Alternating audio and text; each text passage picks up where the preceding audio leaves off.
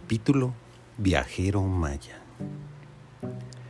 Después de despertar del estado de coma y darse cuenta que se encontraba en un hospital rodeado de familiares y amigos, el viajero 150, antes de abrir incluso sus ojos y hablarle a los visitantes que en voz baja preguntaban a sus familiares por su estado de salud, logró escuchar a su madre decir que el accidente que había tenido consistía en la investidura por un rayo jugando al golf.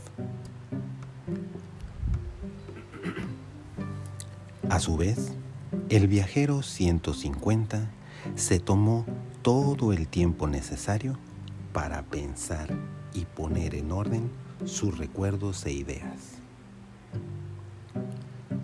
Tenía diferentes recuerdos.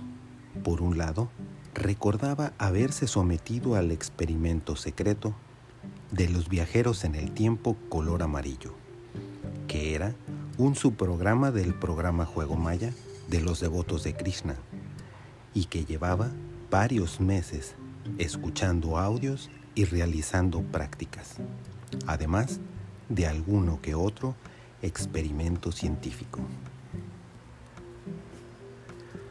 Recordaba haber sido inducido finalmente al programa holográfico y haber conocido, si se puede decir así, al maestro espejo con su translúcida cara.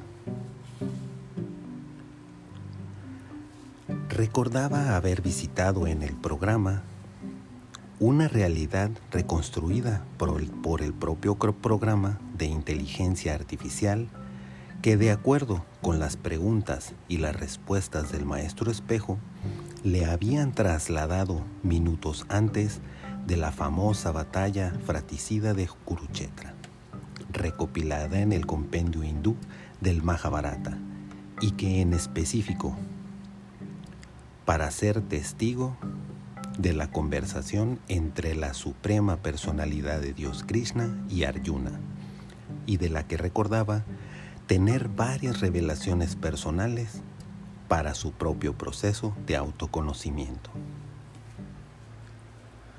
Lo que confundía al viajero 150 era el recuerdo difuso y raro de la embestida y electroshock sufrido por la embestidura de un rayo jugando al golf. Por otro lado, recordaba los paisajes holográficos y las diferentes locaciones en donde se encontró y conversó con la inteligencia artificial de la supercomputadora y que a su vez se manifestaba como el maestro espejo, a quien llamó de esa manera por la traslúcida, espejiante y desconocida constitución de su cabeza y cara. Recordaba también que su familia no sabía que participaba en el programa secreto de los viajeros en el tiempo, precisamente por su naturaleza de ser secreto.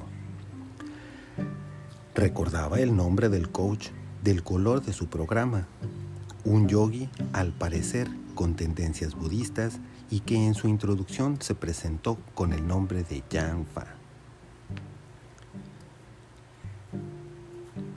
Teniendo su cabeza en mayor orden, decidió abrir sus ojos a lo que reconocía era su propio mundo. Abrió los ojos, abrió los ojos, dijo una visitante en el cuarto del hospital en el que se monitoreaba el estado físico y mental del viajero 150 caído en coma.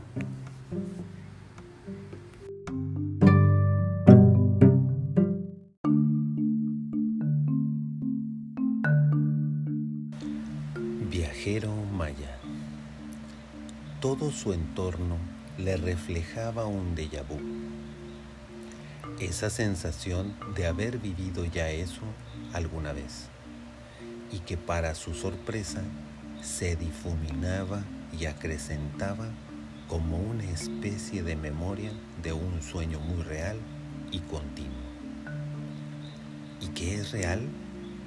se preguntó finalmente el viajero 150 mientras trataba de poner en orden sus pensamientos, memorias, reflexiones y prácticas antes de abrir sus ojos a lo que él consideraba su propia vida, después de varios días de haber encontrado en estado de coma. Fueron casi siete días de rehabilitación y estudios. Los doctores que me trataron en el hospital me hicieron diferentes tipos de pruebas y que según y de acuerdo a mi cobertura del seguro, mis entrevistas con psiquiatras y psicólogos podrían ser filmadas con fines científicos, le comentó a un familiar mientras hacía los preparativos para darlo de alta en el hospital. Me dicen también que se me indicará en dónde debo de presentarme para mis examinaciones psicológicas regulares. Al parecer, me tomará rehabilitarme varios meses, terminó añadiendo. El participante viajero 150 recordaba el programa científico en el que venía participando con los devotos de Krishna por unos cuantos meses, mas las circunstancias de haber caído en estado de coma afinaban sus viejas pretensiones sobre los viajes en el tiempo y decidió poner a prueba a los científicos del proyecto, obvio guardando el secreto solo para sí.